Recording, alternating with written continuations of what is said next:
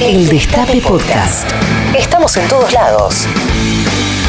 El Destape Podcast.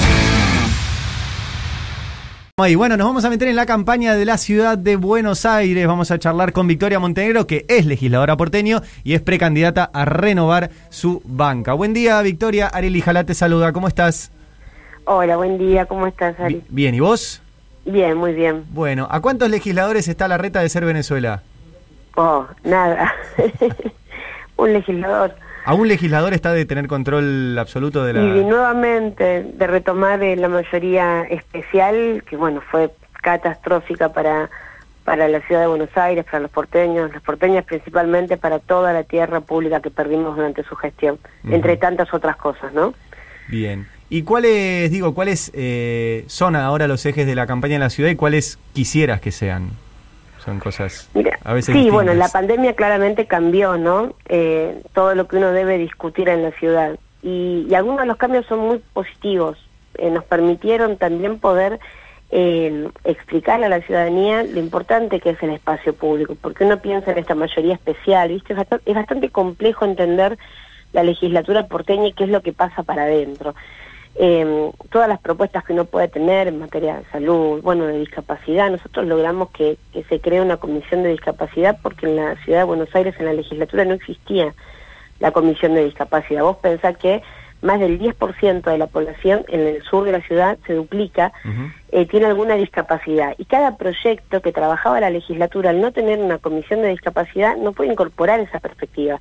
Entonces vos tenías, por ejemplo, un código urbanístico que planteaban los departamentos de 18 metros cuadrados, 20 metros cuadrados, cómo vive, cómo transita en ese, en ese ambiente una persona con discapacidad. ni hablar de las políticas sociales, bueno, y por supuesto la venta, de venta permanente de tierra que hizo que la legislatura pasara a ser prácticamente una escribanía del jefe de gobierno. Bueno, eso fue la mayoría especial, no poder trabajar en las comisiones, que de hecho no tienen la mayoría especial, pero sí tienen la mayoría y sigue siendo el obstáculo para que nosotros, por ejemplo, podamos trabajar a lo que es fundamental y que la pandemia eh, dejó también en evidencia, que es el reconocimiento a los profesionales de la salud como son los enfermeros y enfermeras.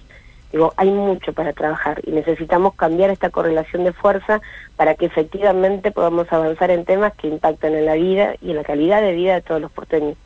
Victoria, buenos días. Fabiana Solano te saluda. ¿Cómo andás? Buen día, Fabiana.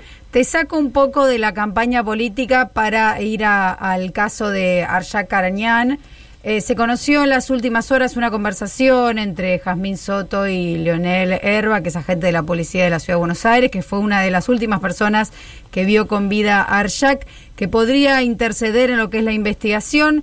Quería que, eh, preguntarte eh, qué aporta el caso y cuál crees vos que fue el rol de la policía, que, que se presume, digamos, participó en, en el mal procedimiento eh, después en las investigaciones, incluso en la, en la manipulación para hacer desaparecer información sobre el caso. Sí, Arjac era es un policía de la ciudad y desaparece después de recibir la visita de Leonel Herba, que también es un policía de la ciudad. Herba le hace escuchar un audio a Arjac y Arjac deja de, lo que de hacer, está estudiando, de hacer lo que estaba haciendo y va a un supermercado de Caballito y compra una pala esa es la última imagen que hay Arshad. A partir de ahí se dan una cantidad de situaciones muy irregulares. La primera es que, eh, voy a tratar de resumirlo porque son muchísimas. La primera es que su mamá, Arshad, todos los días hablaba con la madre. Al otro día no se puede comunicar, va a la casa, se da cuenta que el hijo no vuelve, va a la comisaría donde Arshad prestaba servicio y el jefe le dice que no sabe de quién le está hablando. En el y trabajaba ahí. En la comisaría séptima. Arshad empieza en cibercrimen, fue uno de los peritos de la causa Nisman, trabajaba en exposiciones y hacía 20 días estaba en la comisaría séptima. Va a la comisaría y su jefe dice que no sabe de quién le está hablando y que espere que seguro va a volver. La madre le dice, mi hijo no es así, espere que el miércoles él se tiene que reincorporar, va a volver. El miércoles Arshak no vuelve, la familia entrega todas, todas sus pertenencias a la policía de la ciudad. Segundo o primer gran error porque ninguna policía se investiga a sí misma. Claro. A partir de ahí la policía de la ciudad se hace de todos los, todo lo que tenía Arjac, todos los dispositivos. ¿Qué hace el área especialista de la ciudad de Buenos Aires, el área de cibercrimen, donde había trabajado Arjac también? eh, pierde todos los datos de los dos teléfonos celulares de Arjac, los resetea, pierde los datos de la computadora de Arjac, la computadora de resetea de fábrica, hay información que se extrae de la computadora, que en la causa eh, el área dice falta remitir tal extracción de la computadora, pero esa, eso, eso nunca vuelve a la causa. Claro.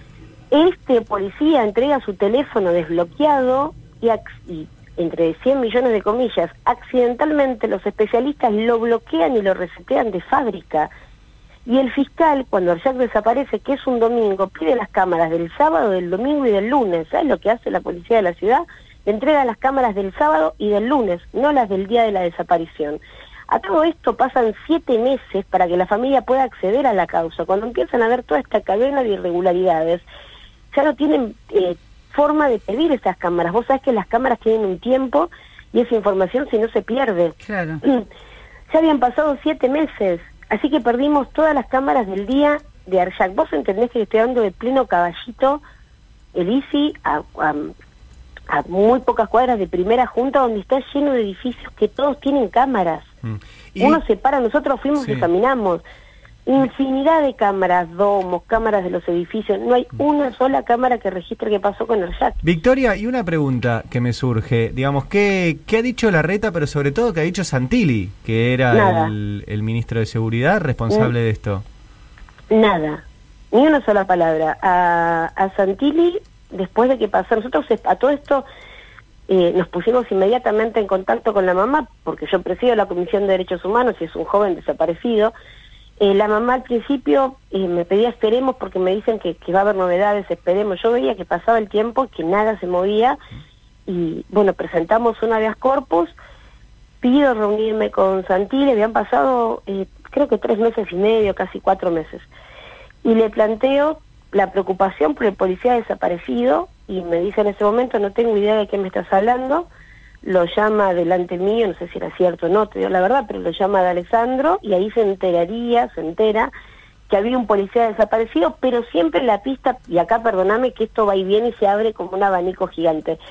En el mientras tanto, la policía, cuando eh, daba testimonio, planteaba que Arjak, él había sido liceísta, que le gustaba las aventuras extremas, que no es cierto, mm qué se ha habido a Venezuela, qué se ha habido a Brasil, qué se ha habido a Armenia. No sé si vas viendo los paralelismos en cuanto a las desapariciones de personas, ¿no? Claro. No, me, haces acordar a, las versiones que daban de Santiago Maldonado, que lo vieron en un pueblo que se fue a Chile, que hay un pueblo que todos se parecen. Eh... Tal cual. Sí. Tal cual. Digo, bueno, todo eso fue desviando la, la, la investigación. Mm. Nos ayudó mucho Leopoldo Moró, muchísimo y ahí, bueno, nos pusimos a acompañar a la familia fuertemente, el abogado a trabajar, y ahora nos encontramos con esto, con que Jazmín, que es la novia, o era la novia de este último policía, habla de, le habla a él, planteándole que ella sabe que él hace desaparecer gente, que hace desaparecer policías. Eh, ahora yo te voy a decir algo, la, la investigación la tiene el juez Baños. Hace muy poco tiempo pidió el rebote de las antenas de los policías de la ciudad. ¿Sabes a quién se lo pidió? A la policía de la ciudad. Entonces, hay un punto en el que no te lo digo yo, eh, legisladora porteña, no. La querella, la madre, la fiscalía y la Secretaría de Derechos Humanos de la Nación están pidiendo que la causa se investigue como desaparición forzada de personas. Claro. El juez lo niega, retoma la causa, le saca la causa al juez, la toma él, pero vuelve a incorporar a la policía para que investigue, a la policía de la ciudad para que investigue la desaparición de policía de la ciudad. Y mientras tanto, nadie de la ciudad, ningún funcionario, ni de Alessandro, ni Santilli, ni el jefe de gobierno, recibieron a su mamá, lo hizo el presidente hace unos días. Y yo te hablo de que Arjac desaparece en pleno gobierno de Macri con Patricia Bullrich, ministra de Seguridad, que defendía a los policías que asesinaban por la espalda. ¿Por qué no defendieron a este chico? Que mm. tenía 27 años, que era policía de la ciudad, que estaba estudiando ingeniería en sistemas. ¿Por qué no lo defendieron? ¿Por qué no lo buscaron? ¿Por qué no recibieron a su madre? Y, es tremendo, Victoria, y, es tremenda la cobertura mediática, ¿no? Porque no, no es un tema que... Digo, hay una persona desaparecida en la ciudad de Buenos Aires y no... Hace dos años. Y medio. dos años y medio. Nosotros, te lo, te lo digo, a veces me llamaban, bueno, ustedes se acordarán lo difícil, no les voy a decir nada, que era comunicar en aquellos tiempos. Sí, sí. Pero a veces me llamaban para hablar de una escuela y, y yo tenía tres segundos para recordar, y miren que hay un policía desaparecido, y no pasaba nada. De hecho, una vez me acuerdo que me invitaron a una radio comunitaria, terminé de hablar de Arjac, que me dieron la posibilidad de explicar la causa, salgo y a la cuadra me manda un mensaje, compañero que me me dice, Vicky, nos cerraron, nos, nos bajaron la página, no sé cómo Claro. es eso, de Sí, hecho no la pudieron recuperar, claro, de una radio comunitaria, ¿no? Sí, sí, sí, sí. Bueno, vamos a ver qué pasa ahora. Estamos, ahora está, el jueves va a haber una marcha, el jueves a la tarde va a haber una marcha que organizan los liceístas, los compañeros de, de Arjac, los chicos del, del liceo militar, junto a su familia, bueno, a, a sus abogados y vamos a estar acompañando a su mamá. Bien. Nosotros queremos saber qué pasó con Arjac y encontrarlo, porque hay una madre, no sé si Sí, ustedes pudieron escucharla, Totalmente. que es un, un ser humano maravilloso y que lo sigue esperando y necesita la verdad.